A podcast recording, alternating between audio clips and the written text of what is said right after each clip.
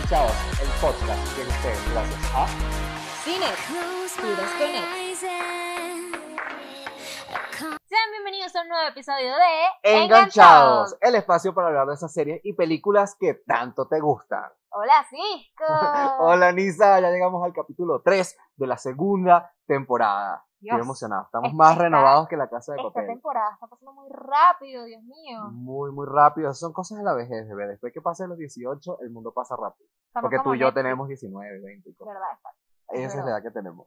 Bueno, estoy muy feliz de estar otro capítulo más contigo y con todos ustedes que están apoyándonos siempre y sobre todo que estamos acá en Cinex, el lugar que nos... Estamos acá en la sala VIP. Exacto. Me Hoy siento súper VIP. VIP. Hoy estoy un poco Juegos del Calamar. Hoy nos, total, hoy nos sentimos a los Juegos del Calamar. La diferencia es que no le estamos pagando a nadie para ver qué pasa con la muerte de otras personas. Sería Pero- bueno, tengo gente en lista. Ay Dios, está como Death Note. Pero, pero, hoy nos sentimos VIP, cómodos y como siempre consentidos con las cotufas de Cinet y la bebida. Nuevamente les queremos agradecer, no solamente Cinet por abrirnos nuestras, o sea, las puertas a nosotros para grabar aquí, sino también le queremos decir a ustedes que nos están escuchando que recuerden que al final de cada capítulo pueden ganarse entradas para que ustedes también vengan y disfruten de las salas de Cinet. Así es, y la manera de ganarlo es muy fácil, solamente tienen que contar cuántas veces yo me golpeo con las cotufas en el face. Van a ser varias, así que anoten, no mentira. Vamos a hacer una pregunta de algo que vamos a hablar acá, como hacemos siempre, y ustedes van a poder colocar la respuesta en la caja de comentarios. Recuerden también colocar su usuario de Instagram para cuando anunciemos el ganador ya podamos mencionarlo y ustedes puedan también vivir la experiencia de Cinex. Muy importante. También quería recordar a la gente, Cisco, que está pasando algo con YouTube que nosotros no entendemos, que ustedes comentan y algunos comentarios no se ven. Por favor, chicos, si pasa eso, si ustedes comentan, verifiquen que su comentario está en la caja de comentarios. Si no, nos escriben directamente a mi Instagram, que es arroba ixmisamar, o al Instagram de Cisco, que es, Arroba Cisco S, C-I-S-S-C-O-S. o también nos pueden escribir al Instagram de arroba enganchados al podcast, nos dejan el screenshot de que comentaron en el video, que se vea el video y tu comentario, y nosotros te vamos a estar gestionando también para que te puedas ganar tus entradas a Cine. Y si vives bajo una roca y no lo sabías, este podcast no solamente está en YouTube, también nos puedes ver en Spotify, Google Podcast y Apple Podcast, para que nos escuches en la comunidad de donde tú quieras, mientras estés pasando coleto, mientras estés en la cola para la gasolina o algo haciendo otra cosa. pues. También, y si no vives debajo de una roca, sino en fondo de bikini, ¿verdad? Nos puedes ver en TikTok como arroba enganchados al podcast para que disfrutes de todo el contenido que montamos por ahí, al igual que en Instagram, arroba enganchados al podcast. Nosotros somos como ese novio tóxico que te va a estar apareciendo en todas las redes sociales. Y si nos bloqueas, te vamos a aparecer en otro y te vamos a acosar. Ahora vamos a hablar del tema de esta semana. Ah, Hoy, hoy tenemos muchas cosas que decir porque obviamente eh, se realizó el Tulum, el evento de Netflix donde hablamos de todo su anuncio y muchas cosas hay que hablar, pero el tema central del día de hoy, vamos a hablar de un tema que nos apasiona mucho porque como lo pueden ver y con los que nos siguen en redes sociales, somos demasiado nerds. Así que nos gusta mucho leer, nos gusta mucho el cine, así que hoy vamos a hablar de adaptaciones del libro al cine o también a serie, también es válido totalmente. Estas adaptaciones que han marcado la vida de muchas personas, a algunos que no sabían que era una adaptación, algunos que las han odiado, otros que las han amado. Así que hoy lo vamos a debatir. Recuerden que ustedes también pueden hablarlo en la caja de comentarios. Díganos cuál ha sido su adaptación favorita o la que más han odiado. ¿Cuál es la tuya? Bueno, si hablamos de adaptaciones favoritas, la mía obviamente va a ser siempre Harry Potter, que es un clásico, que es una adaptación de un libro a una cinematografía. Siempre vamos a amar Harry Potter, bueno, no sé tú, yo lo amo con todo mi ser. Pero en mi lista de adaptaciones, algunas quiero destacar que no tenemos recientes como tal, pueden ser tanto viejas como algunas recientes. Queremos hablar desde lo personal, del, del cocoro. Exactamente, de lo personal. Yo digo que una de las adaptaciones que considero más asertivas en el tema de la, de la cinematografía es el Código da Vinci. El Ok, Código da. Vinci es un libro que te presenta realmente ya una historia que te atrapa, ya toda la trama expresada en el libro te atrapa de una vez. Y cuando ves la película, ves la adaptación. Obviamente siempre las adaptaciones cuando están en las películas no de todo el tiempo son certeras, o sea, no es tal cual lo que tú leíste en el libro. Y en algunas escenas sí es lo mismo, como en otras no. Pero el Código da Vinci, exceptuando la última, que fue Inferno, que no tiene mucho parecido al libro, para mí fue una de las mejores adaptaciones. A ver, sí, eh, eh, es cierto lo que tú dices y es importante aclararlo para que seamos cómo es nuestro punto de vista. Las adaptaciones buenas no es porque se parezcan, no es necesariamente. eh, porque son dos medios de comunicación distintos. O sea, la manera en que tú lees un libro y te imaginas la información no es la misma a cuando tú ves una película. O sea, por ejemplo, en un libro te pueden pasar dos páginas describiéndote una escena. En, en el cine puede ser un segundo en un fotograma. Exacto. Entonces las cosas tienen que desarrollarse de una manera distinta porque además son dos horas, Ujú. tienes menos tiempo y tienes que buscar la manera de conectar con la audiencia. Así que yo no estoy de desacuerdo en que hayan cambios en las adaptaciones. Eh, mientras no pierda la esencia, todo bien. Exacto. Para mí digo que es súper bien. Hablando un poco de Harry Potter, lo que pasa es que no es que yo no ame Harry Potter, yo como tal no tengo nada, no existe ninguna como serie o película, ni siquiera música que yo diga yo amo esto ciegamente, no, no me ha Claro. pasado mucho. Pero Harry Potter me gustó mucho, yo hacía cola para poder ir a los estrenos de las películas. Yo no había leído los libros, yo leí los libros después grande. Me Tenía pasa. un- tuve una novia que era Potterhead en mis tiempos de lesbiana y ella me, me prestó la saga completa. ok. Y qué rico de verdad leer Harry Potter en físico, fue súper Es delicioso totalmente distinto, es más detallado. lo disfruté demasiado y yo puedo decir que de todo, ay, mi película favorita es el, el Cáliz de Fuego, pero mi adaptación, la que yo siento que es como más acertada, es El prisionero de Azkaban. Es interesante que digas que tu película favorita es El Cáliz de Fuego porque de hecho es la más odiada, por así decirlo, de la comunidad Potterhead. En mi caso, mi favorita es El prisionero de Azkaban. Es la mejor adaptación, es, Es, lo que es literalmente Es una la de las mejor mejores. adaptación. Y realmente hay un dato muy importante e interesante de Harry Potter y es que ellos realmente sí graban toda la película adaptándose al libro, pero obviamente hay escenas que ellos van eliminando que no vas a ver nunca en la película. O sea, como típica cinematografía que te graban todo, que la película puede durar como cinco horas y ellos van cortando y te ponen como las escenas más importantes. Y casi siempre las escenas que eliminan son las escenas que están tal cual adaptadas a los libros. Eh, a mí- wow, lo hicieron maravilloso, la verdad. Se esforzaron. Bueno, J.K. Rowling la está dando durísimo. Ahora como Ahora guionista, como guionista de Animales Fantásticos con los secretos de Dumbledore, que ya sabemos sus secretos. Ya está. Está emocionante. Para mí, la mejor adaptación, y me llega a la, a la primera, obviamente hay muchas actuaciones buenas, pero la primera que me llega a la mente es el perfume. el Total, perfume es una de las mejores adaptaciones del cine, de un libro al cine, de verdad es espectacular como lo hicieron. Eh, y los detalles que cambiaron son detalles que en vez de cambiar la trama, te sumaron cosas que no estaban en el libro. Ujú. Entonces, para mí, eso eran muchos plus. Para mí, es una de las mejores adaptaciones y es una película maravillosa. Véanla, léanlo, o, o, o léanla y después la ven. De verdad que la van a disfrutar muchísimo. Otra de mis adaptaciones, la que, y lo voy a confesar acá públicamente, no sé si ya lo hice antes, lo vuelvo a hacer. Eh, yo antes no me gustaba tanto leer, porque cuando estaba pequeño me ponían, bueno, yo leía mucho, pero libros infantiles. Ok. Después me ponían a leer que si Don Quijote de la Mancha y Cien años de soledad, y es una literatura muy pesada por niños. Hasta que yo estando ¿No preadolescente. leíste Doña Bárbara? Sí, leí Doña Bárbara. Hasta cuando estaba preadolescente que leí Crepúsculo. Yo leí Crepúsculo antes que estrenara la película y yo era fanático de la historia y yo amé la película. Para mí, Crepúsculo era la mejor película del mundo. Después yo crezco y me doy cuenta de todo lo que, de, lo- de, de lo bueno del cine, lo bueno de los libros y me doy cuenta que obviamente no es lo mejor del mundo. Pero sí puedo decir que de las adaptaciones de Crepúsculo, que fue un boom en su momento, Totalmente. creo que la mejor adaptación es la última. Porque Sí. ellos crean esta escena de la visión de Alice y hace, te hace creer como espectador que cambiaron la película, cambiaron el libro. Totalmente. Entonces ya tú no sabes lo que va a pasar, tú quieres llorar, tú quieres gritar y después te enteras que es una visión y fue maravillosa. Porque en el libro sí hablan de la visión pero no te la describen. Entonces me pareció súper creativa esa idea. Total, de hecho, Crepúsculo marcó un antes y un después en muchas de nuestras generaciones, porque de hecho uno la vio más joven y ahorita como tú dices, de grande uno dice, wow, los efectos de esta película y yo era, yo fangirleaba con este trama. De hecho, este, hay una, pues sí te puedo decir, que solamente tuvo una sola película, sea, porque solamente es un libro, que es Bajo la misma estrella. Yo considero que esa película fue tal cual la adaptación del libro. Solamente cambiaron una escena, literalmente una, que creo que es la de que ellos realmente, eh, o sea, que la buscan a la chama en una camioneta, pero en la película pusieron una limusina. Es lo único que cambiaron, lo único. Es la, tal cual, o sea, yo quedé loca. Yo primero leí el libro, luego vi la película aquí en el cine, y yo dije, wow. Eh, me eh, ahora que mencionaste a John Green, en mi lista tengo uno de los libros de él que es Ciudades de Papel. Yo amé el libro de Ciudades de Papel. total. y amé eh, Buscando Alaska. Lloré con Buscando Alaska. No he visto la miniserie que está por allí en, en HBO, si no me equivoco. Ok. Eh, es muy buena eh, los libros, pero Ciudad de Papel, la película es una, una mierda. A mí no me gustó. horrible, Cara de Levine horrible. no actuó para nada Cara de bien en esa Levine, de verdad, ella existió. Ella era un jarrón. De Ujú. verdad, no fue una buena actuación. Aquí está un Total. perfecto ejemplo de un muy buen libro, que ni siquiera estamos hablando de ficción, no necesitaba hacer grandes efectos especiales, Ujú.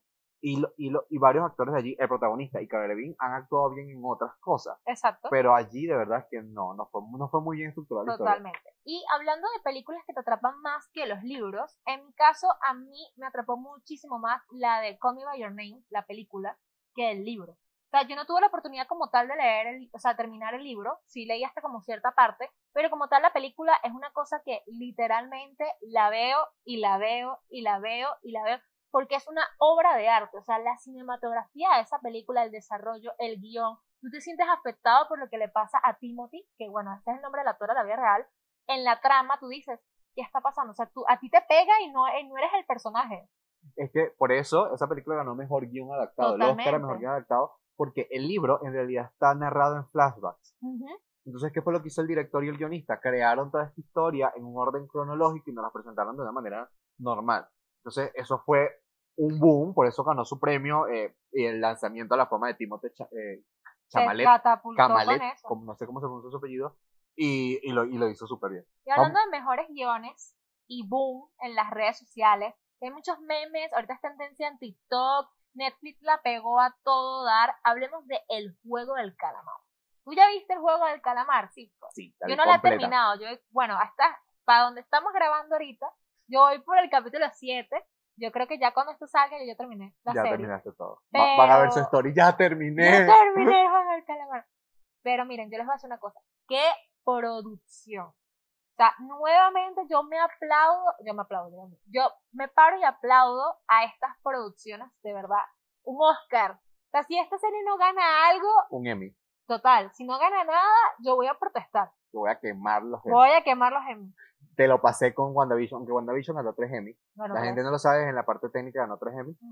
Eh, pero bueno, hablemos de los juegos del calamar. La verdad es que a mí me gustó bastante. A ver, quiero decir algo a ti que espoleas en las redes sociales. Te odio. A ver, la gente se puso durísimo espoleando en redes sociales. Yo no pude verla cuando estrenó porque no estaba acá en Caracas, estaba en Acarigua, la señal es horrible y era complicado poder ver una serie. Además estaba trabajando, aunque tuviera buena señal no me daba chance de verla. Y las redes sociales eran no, o sea, y a veces eran memes no de, no, spoilers no de gente que yo seguía. Facebook e Instagram tienen la, la cuestión de sugerirte contenido y esa sugerencia de contenido en spoiler. O sea, tanto, les voy a describir un spoiler sin darles el spoiler. Era un póster donde salen todos los personajes y unas flechitas que te decía quién moría y quién no. ¿Qué? O sea, eran todas las escenas que, te, que eran dolorosas en la escena o impactantes y hacían memes. Yo soy esta persona cuando tal cosa, tal, tal. Y ya yo sabía quién iba a morir y quién no. Excepto un personaje que por cuestiones no tan racistas, pero confundía eh, actores, porque se me, me hicieron parecido y pensó que moría uno y en realidad murió fue el otro, así que sí lloré ahí, Claro. porque no me espolié. Pero entonces no pude conectarme a ese nivel a la historia, porque ya sabía lo que pasaba, porque es que el guion de los Juegos del Calamar es una maravilla. O sea, creo que los Juegos del Calamar, lo principal que tiene es el guion, le sigue la fotografía, que es maravillosa, y después tiene a los actores, que son unos actorazos.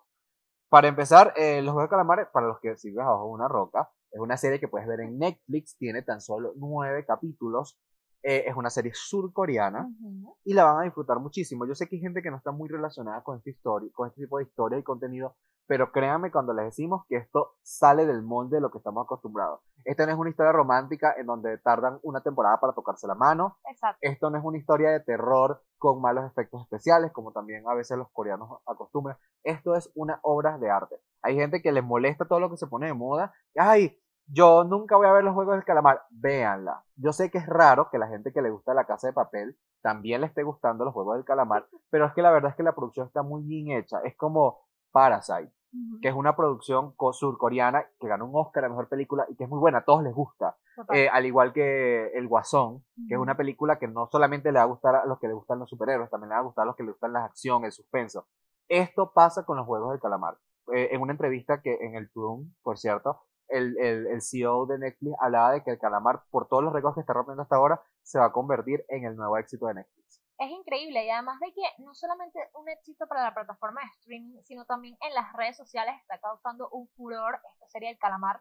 Además de que si ustedes están, están acostumbrados a ver The Hunger Games, Sao, El Hoyo, este, La Purga, todas esas películas les va a gustar mucho el juego de- del juego del calamar porque es una mezcla de todo en donde unos grupos de personas llamados los VIP pagan para que las personas o sea, ver a las personas morir. Es como una apuesta. Yo apuesto por el número tal, tipo los caballos, porque realmente es como una apuesta de caballos.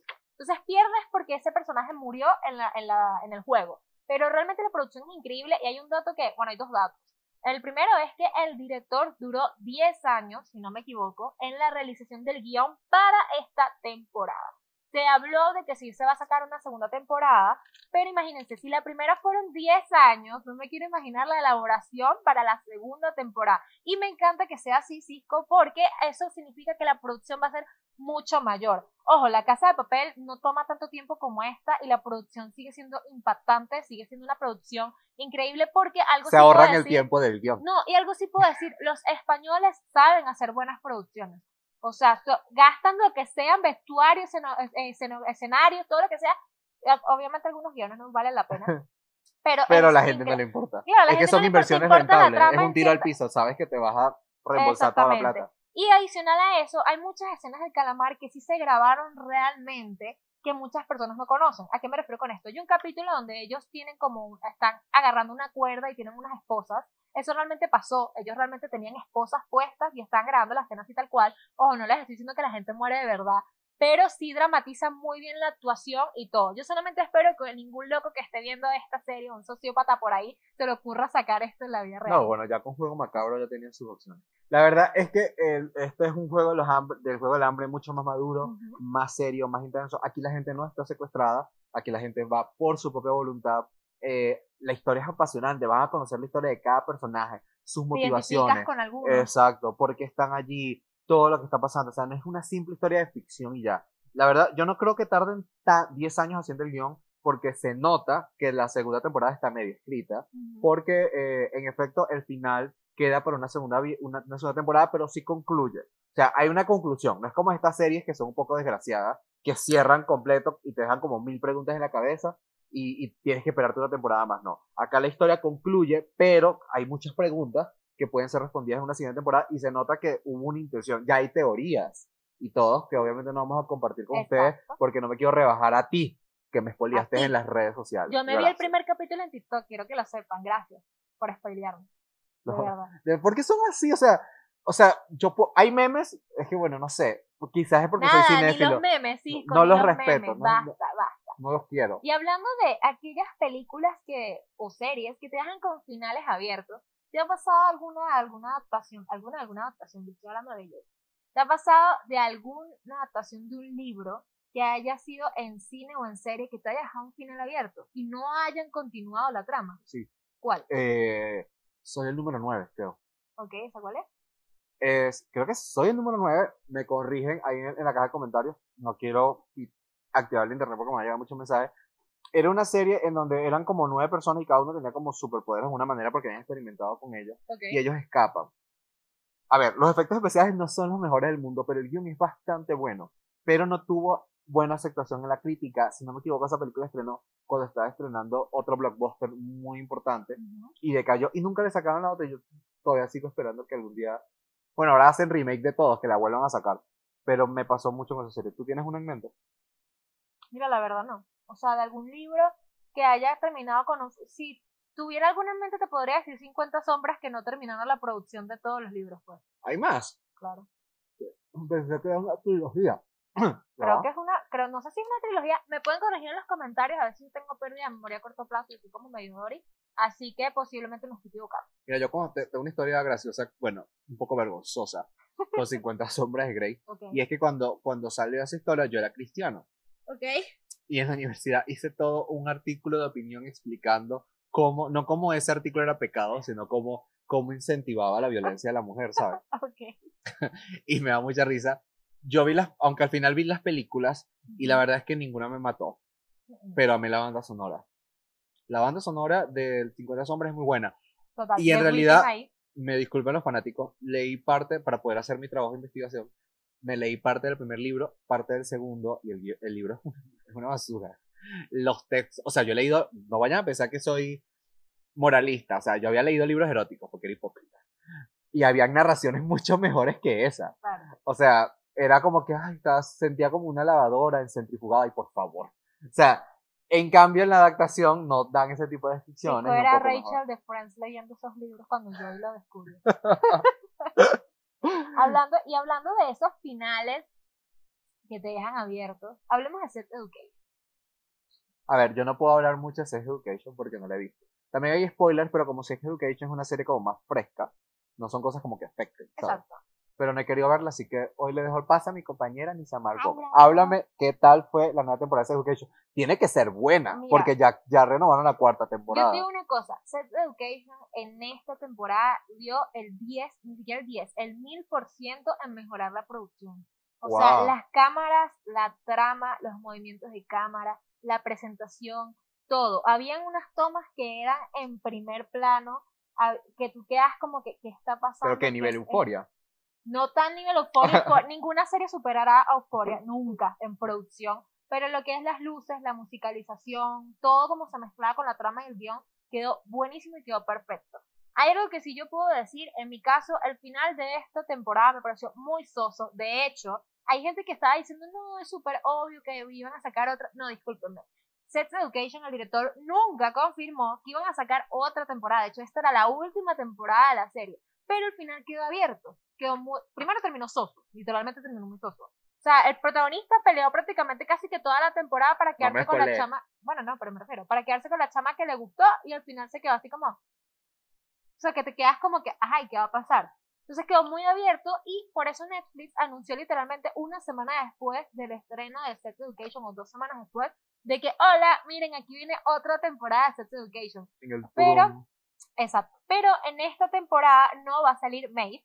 Sea, Maeve no se va a encontrar en esta temporada. No, lo habían anunciado ya, pues no lo sabías.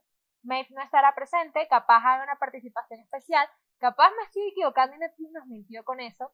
Pero al parecer Maeve no va a estar en esta última temporada. Ya vas a saber por qué, no te voy a decir. Tienes que ver la temporada de Yo la veo por ella, básicamente. Sí, la tienen que ver. O sea, de pana, recomendadísima Sex Education. Es muy jocosa, es muy de nuestra edad. Te presentan el tema de la sexualidad de otra manera. Es muy interesante. Hablan A mí me hubiese gustado ver Sex Education cuando estaba más. Mira, yo te digo una cosa. En esta temporada hablan temas sexosos, pero no tan sexosos a la vez. ¿A qué me refiero yo con esto? Te presentan más el tema de que ser joven está mal, de que tú tengas siempre en tu mente o que quieras tener relaciones con tu pareja o pienses en eso, o sea, te presentan eso. Y adicional a eso te presentan tabús o, pues, o cosas que pasan cuando las mujeres tienen relaciones con su pareja que a lo mejor tenían esas dudas y en esta serie te las responden. Entonces es muy interesante también el tema de la, de, de la sociedad, de cómo te puede afectar a ti socialmente, que tú seas una persona que hagas mangas, este, o todo lo orientado a, a ese mundo sexual. Entonces es muy, muy interesante. Y además toca mucho el tema de la inclusión de la comunidad LGBTQ. Ok. Es muy importante que vean eso, de verdad que lo tocan muy bien. Anotado, anotado. Entonces, definitivamente, bueno, es que ya tenía planeado verlo, ahora lo voy a ver un poco más rápido. Eh, voy a salirme un poco del guion porque se me ha olvidado hablarte de algo y lo tengo que decir aquí en vivo. ¿Ok? ¿Ya viste el último episodio de What If? No. Se van a morir. Lo cuéntame, van a amar con todo cuéntame, su ser. cuéntame. De verdad que el último episodio de What If es una bendita maravilla. Vision. Eh, no es Vision, es... ¿Qué pasaría si Ultron ganara? Ah, ok, ya. Es ok. una maravilla de episodios. O sea, se not- so- los encargados de marketing de Disney Plus y de Marvel son unos putos cracks. Porque de verdad que ese, guio- ese último episodio te hace querer la segunda temporada de What If ya. Sabes que What If, bueno, te lo voy a decir así y ya para porque no te puedo spoilear. Pero la- cada episodio de What If es totalmente independiente. Son Ujú. historias distintas. Ujú. Digamos que aquí se unen. Me encanta. Así te lo voy a dejar así. No te voy a decir ni cuáles ni con quién. Ok. Digamos que acá se unen. Y es una, o sea, de verdad necesito no sabemos ya si la segunda temporada de What If van a ser capítulos separados o ya va a ser una serie completa. No sabemos si esto se va a conectar directamente con el, con el universo cinematográfico Ok. de Marvel. O sea, pues yo pasé todo el episodio así. Yo Y, y frustrado porque sé que obviamente es corto y que no, no me iba a concluir nada. Pero de verdad que va- van a amar. Creo que es una maravilla. Marvel viene con todo, de verdad. Bueno, ya lo hablamos en el episodio anterior, Marvel viene con todo. Y hablando de venir con todo, Netflix vino con todo en Tudum. Tudum. A mí me parece interesante ese nombre, Tudum. Para los que no lo saben, bueno, Tudum fue la primera convención, obviamente online por la pandemia, de Netflix, donde va, donde anuncia todas las noticias, así como Disney tiene la D23, así como existen cientos convenciones que dan adelantos de lo que viene. Netflix sacó su propia convención porque puede, que se llama Tudum, y yo no entendía que era Tudum, y es por el sonidito que hace la N de Netflix Ajá. cuando sale, que es Exacto, el Tudum. Y hablando de eso, Netflix anunció ya que viene la llegada de Ultraman en su lista de animes. Vamos a ver qué tal pasa con Ultraman. Y eso a mí no me llama la atención, pero yo sé que Ultraman es algo ya de la época de mi papá. Y a y mi papá le gustaba ese Ultraman. De la época de nuestro camarógrafo. Total, de la época de nuestro camarógrafo. Viene Cobra Kai, que yo sé que creo que a Cisco no le gusta mucho Cobra Kai. Es que ni siquiera lo he intentado ver porque es que no es un género que yo Sí, disfrute. es que todo el mundo me dice, es buena, pero si no te gusta el género no te va a gustar, entonces no la veo. Exacto. Viene Misión Rescate, en donde vamos a ver a Chris Hemsworth en Ya. esta película. No necesitas Ya- más argumentos, no ya necesitas la sinopsis. quiero ver, ya la quiero ver. También vamos a ver La Vieja Guardia con Charlize Theron. Vamos a ver este Más dura será la caída con Sophie Beats, no sé cuál es esta película. Veremos Vikingos, creo que esta es una nueva temporada. Y vamos a ver en destacados de televisión Un Nuevo Mundo, La vida de una estrella coreana, otra serie coreana. Emily en París 2. que yo- moría por 2, ver Emily en Vamos París. a ver Stranger Things y vamos a ver la nueva temporada de Sex Education, sin dejar de lado todas las temporadas que van a venir, porque Netflix nunca nos deja de sorprender. Y Emily en París, bueno, Exacto. Y también tengo salió el palabras. nuevo trailer de Witcher, que estrena. Witcher, o sea, vienen muchas cosas buenas. Quiero más eventos así. The Crown viene otra vez, The Umbrella Academy también regresa, Eh, ahí Lock and Key, la temporada 2 del Look and y Key. viene una que causó furor en las redes sociales, que es nada más y nada menos que Rebelde. Quiero destacar aquí que no es, o sea, es un rebook, es un rebook, ¿no? ¿Cómo Mm. así se pronuncia? Es un reboot, ¿Cómo es? ¿Cuál era la otra palabra? revival y re- remake. O sea, es como continuación. No. O sea, esta serie se, o sea, te. Explícamela, porque yo tengo una Rebelde confusión. consiste, re- esta temporada de Rebelde consiste en que ya lo que conocíamos de Anaí, Dulce María, Ya se nuestra ya se graduaron del high school. De hecho, hay como una pared que los honra a ellos. Y esta es una nueva generación que está estudiando en ese Ah. colegio. O sea, posiblemente capaz tengamos una participación especial de alguno de los de Rebelde, no lo sé, pero conociendo Netflix y conociendo esas producciones ganadoras, consi- Y tampoco es tan caro, pues no es como que ellos estén muy ocupados. no, y posiblemente lo hagan porque eso va a catapultar la serie. Si no lo hacen, nadie la va a querer ver. Y adicional a eso, capaz alguno de los personajes sea hijo de uno de los integrantes de Rebelde. Porque ya esto es años después de la existencia de Rebelde. Quizás hacen un cambio de Mía buscando las notas certificadas para También. apostillar algo y ya. va. Total, capaz.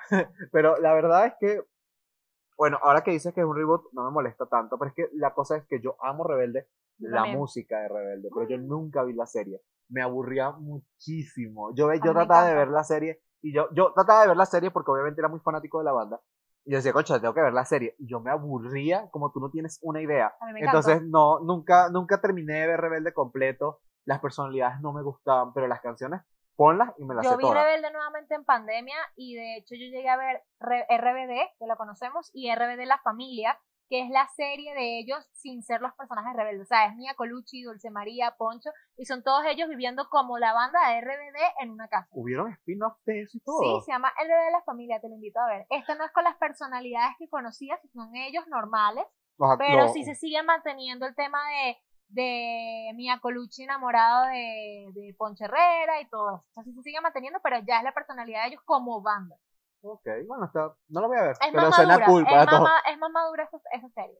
Pero bueno, vamos a ver lo de las canciones también. Debería haber canciones nuevas, porque ajá, obviamente nos quisieron vender el tráiler con la canción eh, icónica de la, de la serie, pero no tiene como mucho sentido que ellos vuelvan a cantar Horrible canciones. esa vaina cantando por no, otra vez, no. Horrible. Así que por lo menos presenten canciones nuevas. Puede ser que tengan nuevos fanáticos. Yo puedo ser un nuevo fanático de la música, pero yo dudo mucho que vea la serie. O sea, no vi Gossip Girl, el reboot, que es un poco más caro. No voy a ver el reboot de Rebelde, pero ustedes lo pueden ver y nos dicen qué tal es. Y me pasan los leads de las canciones. También quiero hablar de Stranger Things, porque es una de las series que está renovada. Salió un tráiler. El tráiler se ve maravilloso. No tengo ni puta idea de qué va a tratar. O sea, lo veo y no logro Ya conectar con las cabos. dos groserías que dijo Cisco, ya YouTube no nos olvida. No, YouTube no nos va a bajar. para nada. Eh, y me gusta mucho porque se ve súper interesante eh, todo lo que va a traer eh, Stranger Things. Y el CEO de Netflix dijo que tienen grandes planes con Stranger Things. O sea, lo confirmó. Que Stranger. Things va a ser una franquicia. O sea, va a haber un universo cinematográfico de Stranger Things. Vienen spin-off, Me encanta. vienen otras series relacionadas. Y está súper cool porque hay un punto donde la serie, los personajes tienen que morir. O sea, no morir literal, sino que ya la historia tiene que cerrar. Claro. Entonces me puedes presentar otras historias. El universo de Stranger Things es súper interesante. Me gustaría más que sigan avanzando en el tiempo, porque ya vamos por los 90, no quiero volver atrás a los 80 de nuevo. Pero sería súper cool ver muchísimo más sobre eso. Eh, así como van a hacer también con The Witcher, que también van a hacer un universo, van a crear spin-off, Ujú. lo cual en The Witcher es súper válido porque es demasiada información que procesar. Total. Y no sé qué piensa la audiencia que nos está escuchando, pero en mi caso me gusta que pase eso porque hay momentos en que tú entras a la plataforma de streaming de Netflix o cualquier otra plataforma y ya no sabes qué ver, sientes que Netflix está haciendo más de lo mismo, ves las mismas producciones de siempre, no hay nada diferente, o si las que ves diferentes son muy adaptadas a las generaciones actuales y tú quieres tú buscas algo totalmente que te atrape, que tú digas, esto es lo que yo quiero ver. Y también quiero anunciar algo, Cisco, que si me permites, esto no lo sabe Cisco, pero quiero anunciar algo importante. ¿Te vas a es que- casar? no, cálmate. Quisiera, pero todavía no. Este. Escúchala. Saludos. No, mira, este, realmente quiero anunciar que ya este capítulo estaría estrenándose entrando a la etapa de octubre, ¿no? Este capítulo, el tercero. Ya estamos entrando en Sí, octubre. ya estamos en octubre. Pues estén muy pendientes del podcast porque viene un especial de Halloween. Ah, eso yo lo sabía, pensé que me decía algo No, pero sorprendente, un embarazo, una cosa ¿No? así. ¿Qué te pasa, loco? No, sí, la, La, bomba. gente se embaraza, ¿A qué? la bomba. No, pero realmente. No, dale, sí. Qué loco. El anuncio acá, ¿te imaginas? Ya que pediste matrimonio, normalmente la gente lo amarra No, por el bebé. Mira, de verdad que estén muy, pero muy pendientes porque vamos a hacer un especial de Halloween para que disfruten de todas las recomendaciones terroríficas, horroríficas, que te harán la piel de gallina que te vamos a preparar para tu mes. ¿Cómo se llama esto? Calofriante, porque no me venía la palabra. Y adicional a eso también vamos a recomendar clásicos, así que muy pendiente de lo que viene. Bueno, y hablando de clásicos de terror, para terminar con nuestro tema, hay algunos que quería mencionar. A mí me encantan las historias de terror, los libros. Así que puedo mencionar que una de mis activaciones favoritas ha sido El cementerio de mascotas de Stephen- King. Amo esa historia, me trauma esa historia. buenísimas. La verdad es que me gustó mucho esa historia, la, la disfruté demasiado, al igual que El Resplandor. Total. También es una actuación maravillosa. Y obviamente It, pero aún así me gusta más la nueva versión de It que el remake. Yo siento que las adaptaciones de los libros de Stephen King son las más acertadas en el tema de la cinematografía, Claro, de terror. el problema de Stephen King son sus finales. Pero ya eso es culpa de él, pero Sí. no, de lo- no de las películas. Igual que Doctor Sueño, también es muy buena película. Recuerden que ustedes también deberían decirnos cuál ha sido su adaptación de libro a película o de libro a serie favorita. Escríbenos ahí abajo en la caja de comentarios o cuál es la que más han odiado para que queramos debates. Y también me gustaría que, como estamos en esta interacción de que nos escriban mucho los comentarios, como saben, en esta segunda temporada estamos trayendo invitados, así que si tienen alguien en mente que quede aquí en Caracas, nos avisan a quién les gustaría que esté presente en el podcast y hable con nosotros de recomendaciones de series, de películas y todo lo que ha visto, así como hicimos con Luis. ¿De quién quieren saber sus películas favoritas? ¿Que quieren saber qué cosas oscuras tienen su lista en Netflix? Escriban ¿Quién ve narcos? Sí, ¿quién, quién ve Narcos? Yo no veo narcos. ¿Quién, quién ve... Eh, ay, se me el nombre, quería decir el chiste, se va a ir el chiste, se está yendo el momento del chiste. Ya terminé. chicos. Ya termina el momento del chiste. Es, es, la, es la serie esta de animales, de furros, que está en Netflix, que es un anime, que se llama Beastars. Eso es de furro. Nine- yo la veo, no soy furro. Pero la segunda temporada es horrible. No la vean. Ok, Pero bueno, Cisco, yo creo que ya... llegó el momento del concurso, ¿verdad? Para que se ganen A esas nosotros no entradas. nos gusta terminar el podcast, pero yo a veces siento que cuando nos escuchan dicen, bueno, y entonces el concurso, la gente ya nos pide el concurso una vez. Y a veces, ¿Sabes qué pienso yo? Que adelantan el podcast. Bueno, pero nosotros somos así bien confusos. Hacemos, lanzamos concha de mango como profesor pirata de la verdad. universidad. Total. A ver, díganos, eh, la pregunta va a ser súper fácil, se va a poner fácil porque soy una persona buena gente, no como esta señora. Díganos cuántos capítulos trae el juego del calamar. Súper fácil. Lo mencioné, Netflix lo dije, ya. lo buscas en Netflix, hasta en Google, lo puedes buscar y vas a saber. Colócalo, recuerda colocar la respuesta en la caja de comentarios dejando tu usuario de Instagram para que te ganes una entrada en Cinex. Mira, que es así cómodo con nosotros, con tu cotufa, tu refresquito y bueno, con la persona que venga. Exacto. Y además queremos agradecer también, yo quiero el día de hoy agradecer a una personita que está por aquí, que la gente no conoce. Se llama Vicky, ella es nuestra community manager, ella es la que crea esos hermosos posts que ustedes ven. Vicky, ven, Vicky, corre, Vicky, apúrate, apresúrate, acércate a la cámara, rápido, flash. Tú puedes, tú, Tú puedes. puedes, Vicky. Vicky. Tiene pena. Si alguien les contesta en redes sociales, es Vicky. Pero no te vas a ver ahí, chama, donde está la cámara. Aquí, Aquí. sonríe y di Aquí, hola. hola. Tienen que pasar a YouTube para que puedan ver a Vicky. Ella es nuestra community manager, es la que maneja el Instagram, la que lo pone bello, espectacular, hermoso. y la que, nos hace hacer locuras en TikTok. la que nos hace hacer locuras en TikTok. Porque Así que ya saben, agradezcanle a Vicky porque gracias a ella nos pueden seguir en arroba enganchados podcast en Instagram y en TikTok. Y también nos pueden encontrar en todas las redes sociales de Spotify, YouTube, Anchor, Apple Podcast, Google Podcast. Ay, son muchos. Vicky, Vicky es la que no entiende que soy una señora del cafetal y me pone a bailar en TikTok. Exacto. Ella, ella, eh, Cisco no tiene ritmo, le es un boom. Recuerda seguirnos en nuestras redes sociales. Yo salgo como arroba ciscos, C-I-S-S-C-O-S. Y yo salgo como arroba it's Nisamar. Si se te hace confuso, lo pongo Nisamar Gómez con Z, con Z, Gómez. producción. Y me encuentran.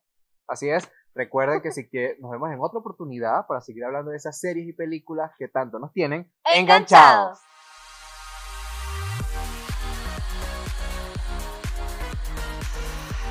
Enganchados, el podcast que ustedes gracias a Cine, my Connect. eyes and